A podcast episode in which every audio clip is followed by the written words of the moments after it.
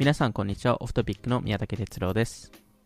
DCM の原です。GCP のエムレです。はいリピートライムまた2023年やります、はい。始まりました、ね。明けましておめでとうございます。明けましておめでとうございますおめでとうございます。これは実際に開けた後に、えーそうですね出していてあの、はい僕がやってる他のあの番組ですとほとんどその事前収録してるのでほとんど去年収録してて、あの無理やり開けましておめでとうを言ってるんですけど、うん。これ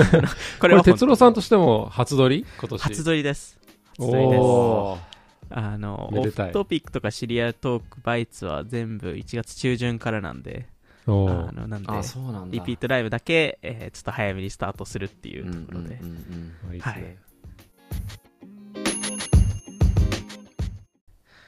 どうでした？年気持ちで。末年始は。いやー僕は、あのー前回多分シアトルから出てたと思うんですけど、ね。あの後ニューヨーク行って、だから12月ほとんどアメリカに、30に帰ってきて、うんうん後半は2週間ぐらいニューヨークにいましたね。もうすごい人だし、そうですよね。賑やかだし、年末だからクリスマスもあって、もう歩けないぐらい人がいて、あそっかクリスマス中にはいたっていうことですね、そうそうそう。だ、ロックフェラーセンターのツリー、おー。まあ、でベタだけどとか、まあ、あるじゃないですか。だからやっぱ本当世界中から観光客来ててそうです、ね。もうなんか本当に多分みんな鬱憤を晴らすかのように、か観この3光してましたよ。年分の？そうそうそうそう。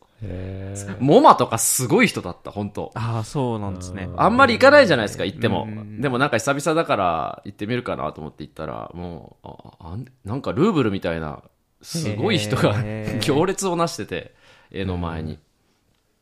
びっくりしました。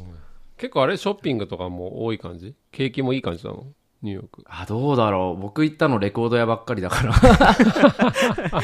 その辺の市況はわかんないです。はい。すっごいいっぱい買ってきたんで、レコードは。あとやっぱ円安だから、買い物する気にあんまなんないですよね、多分ね。ああ日本から行くとね。でもレコードは買うと レコードは買う。いいものえども、んどんくらい買ったの？いいものもあるし。だからこれぐらい。これぐらい。これぐらいかな。見えるかな？この収録まあ1の前に、メーターぐらいですよ。そうですね、収録前の前にあの原さんから教わったものはメメーター分で買うっていうのがあい。レコードを、はい、すげえな。すごいですよね。100枚ぐらいってこと？あー多分それよ1りもうちょっとあるかも。絶対ありますよね。ぐらいで。バイヤーじゃん、もう。いやいやいやいや。すごいな。ガラクタだか素 晴らしいら。はい。いやーじゃあ早速今日のトピックに、えーやりましょう。移りたいと2023年の一発目で。今日はもうまあなんとなくベタな感じであの今年の、まあ、予想とか、まあ、こういうトレンドになりそうとかあの、まあ、全体的に市場の、えー形を話していきたいなとは、えー思ってるんですけど、まあ、だいぶ大変そうだなっていう ところは、うん。えーいろいろあって、まあ、セールスフォースも今日ですかね、今日の収録してる今日に、そうですね。えっと、8 7、8000人ぐらいのレイオフを発表したので、うん。まあえっと、全体的に市場が悪化するっていう中で、えースタートアップの資金調達、VC の資金調達がどうなっていきますかね。まあでもなんか、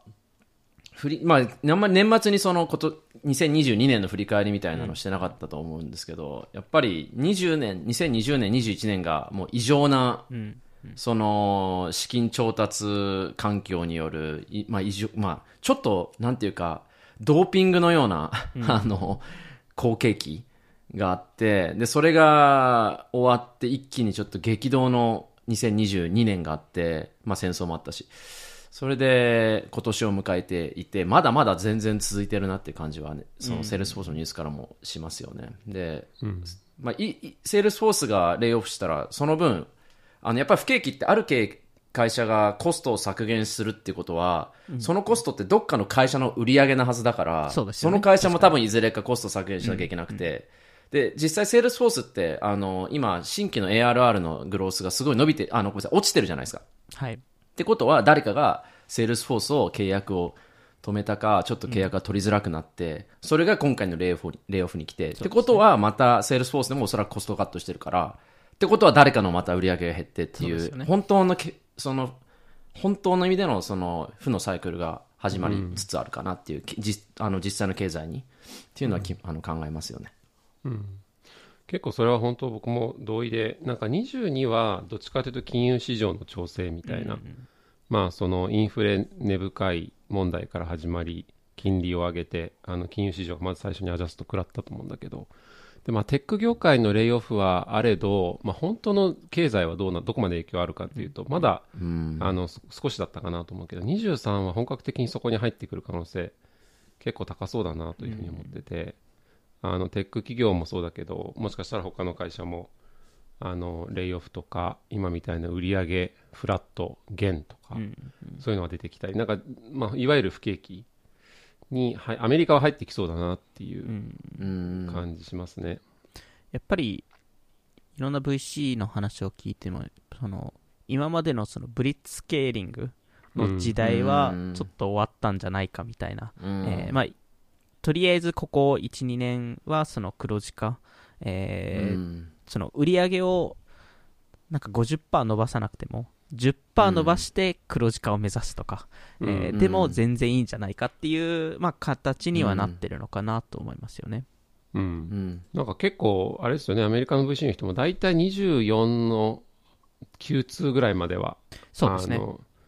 このスタートアップ不景気みたいなのが続いていくから、うんうんまあ、うん。そこまではあのグロースではなく、まずサバイブだとか、はい。うん。しっかりあのキャッシュフロー維持してみたいに言う人多いですよね。うん。なんか大体多くの方が24のセカンドクォーターみたいなそうですこと言ってねそのる。気がする。ぐらいって言ってますね。うん。そうね、でもなんかさっき哲郎さんが言ったようにあのブリッツスケールっていうのがこの20 21年ぐらいまでの大きな流行り言葉で、そうまあ、それは終わって本当にその逆というかあの、まあ、基本に立ち返る1年みたいな感じの2023年になるだろうと思っていてやっぱりブリッツスケールの時代ってまあ例えばえあのドラマの WeWork の w e クラッシュドにもあるし Uber も代表されるようになんかその資金調達能力みたいな。そうですね。経営者といえば資金調達能力だったりとか会社の良し悪しは資金調達額の大きさだったりとか,、なんかそういうのでみんなが判断してた時代っていうのは多少あったと思うんですけどどれだけ組織が成長してるか、まあ、成長してるかというか人数が増えているか、とかじゃなくて資金調達能力じゃなくて実際に事業を作る能力っていうのがあのファウンダーには求められるし会社をあの評価するのは資金調達額の大きさとかラウンドまたラウンドすごいねとかじゃなくてあの粗利が伸びましたよっていう 当たり前なんだけど売り上げが伸びてさらにその利益率も悪化してないあの粗利が伸びてますよとかその組織にすごい人が入ったっていうよりかもなんかその売り上げが伸びてるあの新しい会社が契約してるとか、そういう方が当たり前なんだけどそれって実はブリッツスケールの時代って少し忘れられてたところはあるので、そういう基本に立ち返るような1年になるだろうとは思いますけどね。なんでアクセルとかはコントロールドグロースって呼んでますけど、うんこの新しい時代は。なんでやっぱそういう方向性に向かっているのかなと、えー思うものの やっぱり今までの時価総額が高すぎたからこそ、まあ、今年多分レイオフは続くのと、えーあとダウンラウンドが多分大量に発生する年、ね、えーになるはずで、でその影響で PE ファンドがめちゃくちゃ買収するっていうっていうのがねえー多分上場企業含めて買収される、えー年になるんじゃないかなっていうところですよね、そうでしょうね。でも、だから、アメリカだとそうなってるけど、日本だと、どう、日本ってまだまだ実はそういう、うん。イベントっていうのが少ないので、ダウンラウンドが起きることも、あの、上場の時にダウンラウンドっていうのは少しずつ出てきてますけど、そうじゃなくて、ないし、あんまり買収っていうのもないから、日本がどうなるかっていうのはまた別の、あのー出来事が結構いっぱい起きるんだろうなと思うんですけど。そうですよね。日本ですと上場企業のバイアウトみたいなのはあるんですかね。そのまあちょあの去年末とかもあので、うん。出ましたけどね。やっぱり上場企業が一番株価今ヒットしてるわけなのでスタートアップはまだそこまであうん。のヒットされてないと思うので,、で逆に上場企業の株価の下がり具合を見て PE ファンドが動くっていう可能性は出てくるんですかね。う。うん。どうだろうね。極端にやっぱまあ買収そんなになんですね。うん、ユーザーベースみたいなのはありましたけど、そんなにそもそもあのサイズ感の大きいテック企業がお得に買えるみたいなのってないと思いますし、うん。まあ、アメリカほど P 市場もアクティブでないっていうのもあると思うし、うん。確かに。うん。確かに。あとなんかその結構日本はもうそれこそどう今年どうなるかなっていうふうに考えた時にアメリカともちょっと違った道をたどるかもしれない。同じとこと違うとこあるかなと思ってて、うん。なんか同じとこで言うとまあ特に上場株のところで言うとやっぱ世界つながってるので、アメリカ市場の株価落ちると当然日本の企業もヒットされます、買ってるかあの投資家がある程度のサイズ感であれば海外投資家ほとんど一緒なのでみたいな。っていうのは共通かなと思うんだけどなんか未上場調達環境で言うとなんかやっぱ日本の特徴として事業会社が多い、うんうん。えーで事業会社は必ずしもファイナンシャルリターンではあのではなくシナジーとかそういうもので投資活動をやってるってことを考えるとなんかアメリカほどドラマチックな調整がうん。良くも悪くも起きないかもしれないなうと、ん。そうね。あのピュア VC は市場から少しあの、うん。コンサバになって引いたりだとか、バリエーション目線がかなり下がったりすると思うんですけど、事業会社とかっていやまあ別に事業シナジーがあるんだったらこのプログラム継続したらみたいなとか、うん。あの必ずしも高いリターンを求めてるわけではないので、うんあのそこのと投資は活発に続くかもしれないなっていうのはやっぱ思いますかね。逆に株価がその上場企業とかその CBC が下がってしまうと投資を引くっていうことはないんですかね？なんか僕が勝手に思ってるのはなんか2段階で来るかもしれないなと思ってて、うん1段階目はあの今みたいなあの上場株の金融市場の調整から入って、2段階目がやっぱあのさっき原研も言ってた実体経済の影響みたいな、うんでこう2段階目の実体経済の影響が本格的に出てきてあの事業会社もその本業の方うん。にしっかり集中しようよとか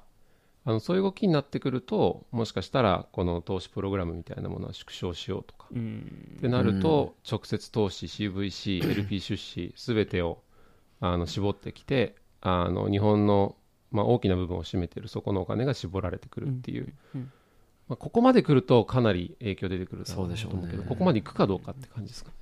まあ、あとはその実際に例えばラウンドが発生しなくても上場企業の方が投資してる会社ってそれぞれ評価をして、じゃあ評価損が出た。でそれがインパクトが実際の PL に出た時に、おい今までやってた投資ってこんなに損失出してて ふざけんなよっていうかことになると思うんですよ。こんなに本業で稼いでんのにあんたたちがやったこの投資でこんな損失出したからトントンになってんだからまだまさかやるまたやるわけじゃないよねっていう空気感は当然、空気感じゃない。多分もうまっとうな意思決定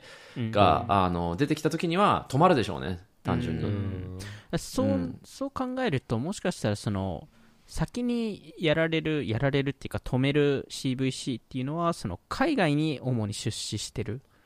CVC とかかもしれないですよね。彼らが一番多分一番最初にそのバリエーションのインパクトを、うん。えーうん。受けて、まあ、TVPI がめちゃくちゃ下がったうん。じゃないですかっていう指摘を食らって、そうだえと思いますよ。ー投資活動を、まあ、あの止めるもしくはまあ下げる、えーっていうことになるかもしれないですね。うん。まさにそれをの先を言ってるのがソフトバンクなので、その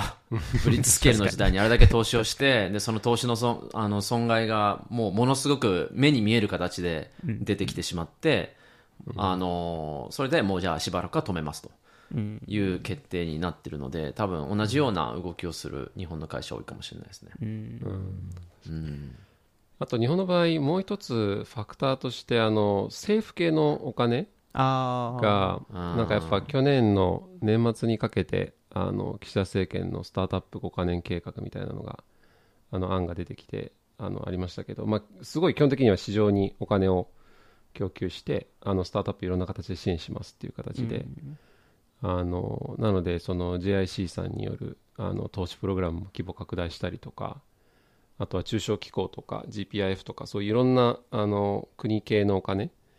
をしっかり VC 投資とかスタートアップ投資に振り向けていきましょうっていう動きが今すごい加速しているのでだここのお金が入ってきた時にこうなんかなんていうの引いていくお金と入ってくるお金みたいなのがあって、確かに。そうそこがどどういう感じになっていくのか少なくともアメリカとはちょっと違う道をたどりそうだかなっていうのは、うん確かに。うん、思うことですかね。確かに。アメリカはなんかいろんな意味でリセットされうん、て、まあ去年からのリセットっていう。リセット早いですよね、やっぱ。うん早い。でもそれによってその、まあ、悪いっていうのもなんか変な表現ですけど、そのクオリティがそこまで高くなかったスタートアップでしたり、まあ、VC も同じくですよね。VC が、えっと、流されて、で、新しい、その、えー、まあ、まあ、生き残れるプレイヤーが、えー、生き残って強くなるっていうシステムにはなってますよね。そうね。だから、その新陳代謝が本当に始まる年だとは思うんで、それはスタートアップだけじゃなくて VC も。その、まあさっき、じゃあ基本に立ち返るっていうのがもう一個テーマだとすると、多分その、見るべき数字、見られるべき数字も今までって少し、イリュージョナルじゃないけど、先行指標っぽい数字が多かったと思うんですよ。スタートアップも、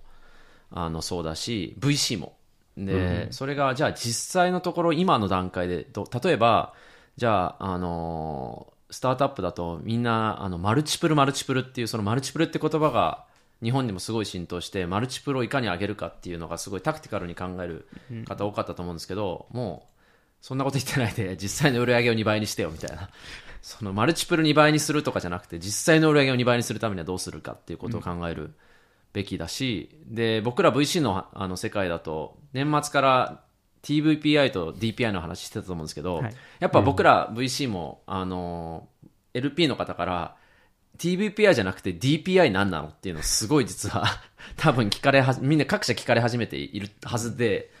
でそれってすなわち TVPI を誰ももう信じてない、うん、そのずっとアップラウンドが blitzscale の時にあった TVPI なんて絶対にキープできないからじゃなくて早くその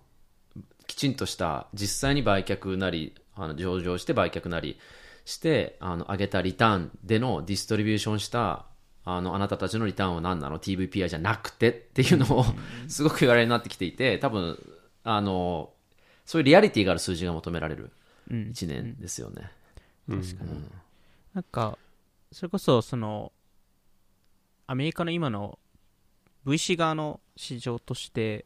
は、やっぱりそのマイクロファンドからの調達、あマイクロファンドのあの LP 調達が、やっぱりめちゃくちゃ大変になってきて、えー、いるので、えー、まあ、彼らもそうですし、その、まあ、中型のファンドもそうですし、大型のファンドもそうですけど、最近の、こう、あの、トレンドで言うと、中東に、中東の LP を、そうですね。えー、探しに行ってるっていうのは、うん、えー、やっぱりトレンドとしてあるのと、あと、なんとなくですけど、その、メガファンドよりも、中型のサイズのファンド、まあ、アメリカの中型のサイズのファンドって、あの、400 million から800 million ぐらいですけど、うん、のファンドの方が若干人気が上がってるのかなっていうのが、なんとなくの印象ですね、今は。投資するステージとかにも影響してるんですかね、うん、メガファンドはやっぱ、プレイ IPO レーターがメインだから。えっと、ただアメリカのメガファンドって全然そのシリーズ AB とかもややったりするので、うん、ただメガファンドですと3倍のリターンが返ってこないんじゃないかって今の市況で上場してもそんなにリターン出ないんじゃないのみたいな。なんか結果、うん、あの一番あの事例出すのがあのフィグマなんですけど、うんうん、あのフィグマって あのすごいリターンを、えー、出したと思うんですけど、まあ、20 billion の売却だったので、で、えっと、インデックス、インデックスベンチャーズが主要株主で、えっと、確か10、15%ぐらい持ってたと思うんですよ。なんで3 billion 戻してるんですけど、うん、直近のインデックスの、まあ、あの、これ複数のファンド合わせた額ですけど、直近インデックスのファンドって3.5 billion ぐらいなんですよ、確か。うん、なんで、フィグマみたいなエグジットがあっても1倍返ってこないって結構なリスクだなっていう話が、まあ、出始めてるのかなっていうところですね。うん、そうでしょうね。なんか、あの、これも面白いというか残酷な話ですけど、やっぱり上場するまでってこの景気ガイドどんどん TVPI とか上がっていくじゃないですか。うんうん、で、あの、リキデーションイベントを迎え、IPO なり買収なりを迎えて、あの、EXIT に成功すると TVP は下がるんですよね。結構多くの場合、特にこういう環境だと。あの、やっぱり、そのインスタカートとかもそうだと思いますし、うん、なんか、すっごいうまくいってたけど、まあ、上場したら、あの、当然株価が落ち、当然じゃないけど、市況がすごく悪いので、株価が落ち込んで、逆に上場する前よりも、ファンドの見た目のリターンが下がるみたいな。うん、まあ、TVPI から DPI にコンバートされたことで下がってしまうっていうのは本当にどんどん出てきてるんで、うん、あのー悩ましいですよね。上場させないと DPI は出ないけど、上場させた瞬間にその化けの皮が剥がれるみたいな、TVPI の。うん。なんで、そこで悩むファンドは増えるでしょうね。いや本当なんか、うん、ファンドにとってはあの難しい環境続くだろうなっておっしゃる通りで、うん。あのそもそもまあ上場とかエグジットが起きづらくなってる、その昔よりもハードルが上がってきてますみたいな中であのだから DPI distribution to paid-in その実際のお金を返すところを増やしたいんだけど上場がなかなか起きない MM も厳しいってなるとそもそもの返すイベントがない、あったとしてもすごくダウンランドでやんなきゃいけないから、今原健言った通り DPI から下げなきゃいけないみたいないう環境続くと、でもでも DPI を上げないと次のファンドレイズができないみたいな、このなんかジレンマの中に挟まれてしまう可能性あるなと思って、うんやっぱそう考えるとセカンダリーが増えてくるかもしれないなとは、うん。うん。あの途中でその自分たち、まあ、上まだ投資先は上場まで遠いです、MA も魅力的なオファーないです、でもファンドとしてはあの DPI を上げていかないといけないみたいな中で、うん。もしかしたら一部を他のバファンドに売却するとか、その次のラウンドのタイミングで、そうそうそうそう。まあわかんないですけど、例えば5分の1なのか4分の1なのか3分の1の、まあ持ち分を、えー売却して、そこで多少なり DPI を見せると。そうそうそう、うん。っていうのはもう結構増えるかなと思うし、まあ、アメリカだとこれの売り先が PE だったりするってこともね。うん。うん、あるかなと思うけどあと、セカンダリーの専用のブロブローカーっていうか、そのセカンダリーファンドがいっぱいあるので、うんうんうん。なんかね、ちょっと前まではね、そそうの Hold on to your winners みたいな、い。なんかもう絶対にそれ手放すなみたいな、いうのがあったと思うし、まあ、象徴的なのはセコイアが上場してからも続けるみたいなね。いうストラクチャー変更もしてましたけど、なんかだいぶそこは、あの今年は途中で、まあ、それぞれのステージに応じたリスク取って、うん。あの自分のある程度の得意のステージが終わったら、しっかり、うん。あのセカンダリで売って、現金化して LP に一部返しましょうみたいな。うん。なんかそういうのは出てくる、うん。出てきくるし、来ないとファンドレイズがきつくなる VC も増えるんじゃないかなって思います。そうね。うん。なんか、その、さっき、その、今度はスタートアップ側にまたちょっと話を戻してというか、さっきエメル君が、まあ日本ってダウンラウンドも少ないし、売却イベントも少ないみたいな話を、があったと思うんですけど、だから結局そうすると、多分調達もできないけど、あの日本って別に会社畳むこともすごい少ないんで、すまあ、畳むっていうか売却して次に進むっていうこともすごい少ないから、まあゾンビは多分、おそらくすごく増えるじゃないですか、ゾンビ的企業が。で、今のその上場の話とかに絡めると、あの、まあまあうまくいったけど、かといって上場もあんまりしたくないしさせたくないなっていう微妙な、ちょっと大きいゾンビみたいなのも増えるかもしれないし、確かに。VC もゾンビ増えるかもしれないですよね。うん。うん。なんか、レーズで、だから DPI ないからレーズできないけど、あのみたいなのも当然増えてくドライパウダーがもうないとか、うん減ってきちゃって、うん活発に投資できない。とかねなかなか難しい1年の始、まあ1年になるでしょうね2024年ぐらいには変わるかもしれないけど、うんうん今の原系の話続けると、あれかもね、スタートアップ間の MA も増えるかもしれないですね、もしかしたら。キャッシュ、自社キャッシュ持っ単独でてるところはってそうそう。いう。うん、自社単独でやっていくのはきついし、ファンドレイズもなかなかいい条件でできないけど、うん。まあわかんないけど、その業界のプラットフォーマーになるべく大きくなってるところの、まあ、株式交換含めて、まあ、いわゆるスタートアップを機能として買収するっていうパターンはあーそうそうそうそう。増えそうですよね、そのコンソリデーションみたいな形で、特にフィンテック領域とか、あのうんクリエイターエコノミーとかもそういうふうに言われているので、確かにね、う、うんん。で現金では、まあ、なかなか、ね、払えないかもしれないけど、株式交換とかだったら、多分元のそのなんだろう、うん。買われる方のスタートアップに投資している VC とかも、あの納得しやすいというか、それでさらに大きな会社の株式をうん一部交換できるんだったら、まあ、そっちのストーリーにかけようみたいなのあるかもしれないし、そういうトランザクションに一部セカンダリーが入ってて、少し現金化して、残りは次の会社の株を持つとか。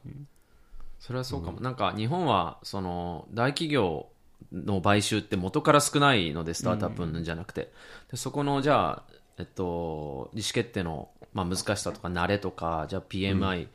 あの買った後のじゃあどういうふうにしていくかってナレッジってあんま溜まってないしであとやっぱり日本のテック企業が買収するのも海外企業が多いじゃないですか国内企業スタートアップじゃなくて、だから本当に買い手がいないっていう意味で言うとスタートアップが一番その機動力もあるしうん。あのある意味新しいチャレンジしやすいから、スタートアップがスタートアップを買収っていうのは本当に増えるかもしれないですね。うん。確かにアクイハイヤー的ななんか要素がもっと増えても、うん。なんかすごいいいいいことになるかなと思いますよね、うん。うん。市場としては。うん。そうね。なんか確かに伸びてるところこういう環境下で伸びてるところって複数事業とか複数プロダクトこの前のあの、うん。コンパウンドスタートアップの話もそうだけどで結局それをリードできる人が欲しくて、うんうん。そういう人って起業家とかだったりするから,、う んだからそこはアクハイヤーしてあの一緒にやろうぜっていうのは増えるかもしれないですね、うん。ね。そう思じゃあう最後そうだね。あの最後はちょっともうちょっとポジティブな うん。形でそうですね。あ終わらのせたいので、なんかそのよそのこういう領域とかになんか今年すごい期待し期待してるとか、まあ予想とかあれば、あの、なんでかね。あですも今年はいろいろ絶対出てくると思いますよ。まあいい意味で、そのみんながその2022年っていう、あの、激流を、がすこ、まだあるけど、その激流が終わった時には、そ各組織がリーンになって、うんで、今までってなんかその、流行ってたものもじゃあ Web3 とかトークンとか、マルチプルが上がりそうで、なんかすごいブームに乗りそ乗りそうなものが、みんな食らいつあの食いついていったと思うんですよ、リソースも、エンジニアのリソースも。そうじゃなくて、もういいものを作って売り上げを上げるんだっていう、売り上げが上がってみんなが使うものがいいんだっていう、基本に立ち返った時には、すっごいいい会社が絶対出てくるはずで、まあそれは前のリーマンショックの後もそうだし、ドットコムの後もそうだし、ウーバーだってスラックだってみんな同じように、あの、同じようなその不景気のタイミングで出てきてるんで、オクタにしろ、ピンタレストにしろ。やっぱそういう会社が絶対出てくるでしょうね、今年。今年のスタ、今年始まるスタートアップはめちゃくちゃいいと思いますよ。お マジで。絶対いいと思う。もう今年か去年かに始まった会社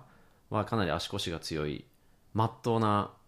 リアリティを持った会社が増えると思うんで。確かに。うんで、かつね、技術的にも面白い流れが去年の後半ぐらいからまあ、AI 系のものとかすごい出てきました、うんバイオ系もそうですし。そうですね。それは楽しみですよね。うん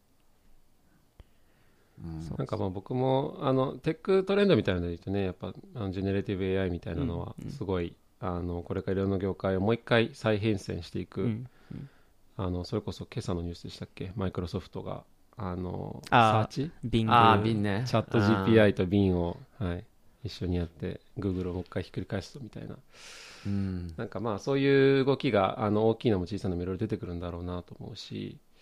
なんか僕はこのやっぱ市況あの原研と同意で市況環境こういう足腰が鍛えられていくみたいな環境は VC にとってもスタートアップにとってもいいだろうなと思ってて、新しくスタートする人もそうだし、今すでにやってる人にとってもあのやっぱり長く経営していくことを考えると常にイケイケどんどんの時代ではうん。ないし、いろんな経営の仕方を身につけるべきだと思うし逆に今まであのやってたことで、えー、そぎ落としていく部分も今年の年は、あのー必要に迫られて新しい能力身につけるだろうからすごくいいかなと思ってます、あとはさっき言ったその業界再編みたいなそのスタートアップ間での買収みたいなのが、うんうんあの本当起きるだろうなと思っててその結果、うん。日本から大きなスタートアップが出てきやすくなるんじゃないかと。うんうんそのまあ、みんなでこの業界盛り上げていこうよみたいなあの各領域ごとにプラットフォーマーみたいな会社が出てきて、その会社があのいろんなあの他のスタートアップが持っているテクノロジーとか機能みたいなものをなんかアドオンしていくっていう、なんかそんな動きは出てくるんじゃないかなと、うん。これはあの VC 側も規模化して大きな会社を作っていきたいっていうインセンティブもあるしあの市場環境的にもあのそういう MA が起きやすくなるあのってことはあるだろうしあのスタートアップ側もあの最近ここ数年どんどん日本から大きな会社作っていこうっていう傾向出てきてるんでなんかいいろんなベクトルがそこに向いてる気がしてうん各業界からプラットフォーマー出てきやすくなるんじゃないかなというふうに思いうます。ん。確かにそうですねかまあ個人的にはその AI 領域とかは AI 特に教育領域ではすごい気になっていたりするので、そこの発展っていうのを見てみたいなと思うのと、あと、まあ、気になっているトレンドでいきますとその GAFA とその政府機関各国の政府機関がどう、えーまあえー戦い合うのかっていうところで多分今年はいろんな意味での戦争の年になっていくかなと思って、うん。それはすごいいい意味だと思うんですけどそのあの、まあ、ツイッターと、その、あの、言論の自由の話もそうですし、AI とエシックスの、えー、話もそうですし、クリプトとガバナンスの話もそうですし、うん。アメリカで言うとアメリカ対あの中国とか、えーもそうだと思うので、いろんな意味でそのスタートアップが、えっと今までのシステムを覆すような都市、えーになってくるのかなっていうのが、まあ、個人的にすごい期待してる領域であって、で、一個だけ予想を出すとすると、これはなんかスタートアップとあんま関係ななくて、ツイッターでもあのツイートしたんですけど、ディズニーがキャンドルメディアっていう会社を買収するんじゃないかなっていう、えーすごい、うん。すごい、あの、すごい、すごいピンポイントな 予想ですね、それあの 予想ですけど、うん。あの個人的にはそう、そう、そうなるのかなとうん。思ってますね。あの、キャンドルメディアは、えー。あの、元、あの、ディズニーの CEO 候補だったうん。ケビン・メイヤーさんが立ち上げたメディアコングロマあのコングロマリットなんですけど、あの、彼がディズニーに戻って、その次の CEO になるんじゃないかなと予想してるんでおー、すごいね。なるほどね。なるほど。でも本当に、大きいテックの、その、パワーバランスが、年末、うん今年の末にはガラッと変わってるかもしれないですね。そうですよね。確かに。うん、それは本当にそう思う。なんか、その、マイクロソフトなのか、メタ、フェイスブックなのか、うん一気にどっかがめちゃくちゃ落ちてどっちかがで上がってくるみたいなことは、今、いいポジションにいるのがアップルなんですよね。あとはもう、アップルも政府機関がどう動くかっていう話になっちゃったんでう、ん。もう、そこ以外は全部、まあ、あと、マイクロソフトも多少なりそうですけど、やっぱ、Google は今、あの、OpenAI とかチャット GPT によって危機感をか感じてると思いますし、メタは Apple とかによって危機感を感じてますし、あの、Amazon も Amazon なりの、やっぱり、危機感があるので、あの、なんか、ですか、昨日、昨日か一昨日ぐらい、ジェフ・ベゾスが戻ってくるんじゃないかみたいな話が出たりとか、あの、まあ、あある、あるバンカーが予想してただけなんで、うん。あの、ほ本当かどうかはあれですけど、そういう話もやっぱ出てきてるっていう、まあ、セールスフォースもセールスフォースで、やっぱ、あの、講師用が辞めたりしてたんで、えうん。なるほどね。はい。まあでも本当に、あの、今日、ああの、これずっと置いてあって紹介しなかったやつは、あの、あブリッジオーバートラブルウォーターっていう、あのポー。ル・サイモンあの、サイモン・ガーファンクルの曲を、あの、アレサ・フランクリンが歌ってるやつなんですけど、アレサ・フランクリンって、あの、ゴスペル出身の、あの、シンガーなので、ゴスペル調ですごい救いがあるんですよね。えもう、ー、そのブリッジオーバートラブルウォーターっていう、もう、まさに2022年ってトラブルウォーターだったと思うんで、それにブリッジがかかって、あの、救いがある一年の始まりになればいいなというー、すごい。思いでそれ、あえてゴトラブルウォーターを超えても向こうに行けるってこと？そうです。あのね、うんえっとね、日本語の題だと多分、明日へかける橋か、明日にかける橋かそういう題名だったと思うんで日。本の方がなんかポジティブに聞こえますよね。確かにね。ブリッジだけだとね、そうそのブリッジの良さわかんないんで。えーいいね。いいですね。じゃあ、まあ、今年もポジティブになればいいかなみたいな。そうですね。もちろん、その経済不況とかそういうのがあるものの、うんスタートアップ VC 業界としてはポジティブに捉えて、ね新しい始まり、えーっていうところで、今年を皆さん迎えてほしいなっていうところですかね。はい。はい。はいちなみにもう一個実は裏にもあって、もっとポジティブな、もっとポジティブなネタが。もっとポジティブな、ゾンビーズの、あの、This, あの This Year Will Be Ours っていう、あ、This Will Be Our Year かな。えでもそれをゾンビーズが今年は俺たちの年だっていう。ゾンビが、ゾンビがかけてないけどね。なんかやばくないですか？それは全然かけるつもりなかったです。今年はゾンビの年だってなっちゃう。いやいや、でも、でもそそういう予想もしてかっちゃうかもしれないましたからね。。そういう予想をしてましたけども。でももう今年だ、もう今年は僕たちの年だっていう、今年は俺らの年だっていう気持ちでそうですね。やっていくのが、うん、この一年は来たぞ、俺たちの、私たちのっていうのは、あの、心に持っておきたいなっていう気がします、そういうふうに捉えてほしいです。いいですね。はいなんか、原研のでもすごい素選曲が、選曲がさらにシャープになってる気がする。すまあ、100あの1メ新ートル年だから2分曲増えたんで、そうだね。ちょ新年スペシャルで2曲です。あいいですね。はい、これからも2年末の分曲期待しちゃうな。ああ、いやいやいや。はい。じゃあ、今回はそんな感じで、はい、今回も聞いていただきありがとうございました。今回話した内容を気になった方は、概要欄に載っている我々の Twitter アカウントなどをフォローお願いします。今回の収録は YouTube でも聞くことができます。それではまた次回お会いしましょう。